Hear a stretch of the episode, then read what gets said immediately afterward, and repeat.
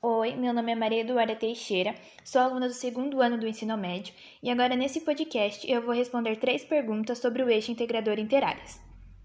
Bom, a primeira pergunta diz respeito sobre a importância do planejamento. Todos nós sabemos que planejar é muito importante. Com planejamento conseguimos definir nossas metas e objetivos. O planejamento faz com que o desenvolvimento do trabalho seja mais eficaz e organizado, resultando em um processo com resultados e boa administração do nosso tempo. Na segunda pergunta, fala sobre o cronograma e como foi dialogar com toda a equipe. Bom, na execução do cronograma, o grupo se reuniu em uma ligação através do Teams. No cronograma, colocamos todas as pesquisas que realizamos, ideias de projeto e opiniões, e a elaboração de um blog também. Optamos por deixar planejado até a primeira semana de agosto.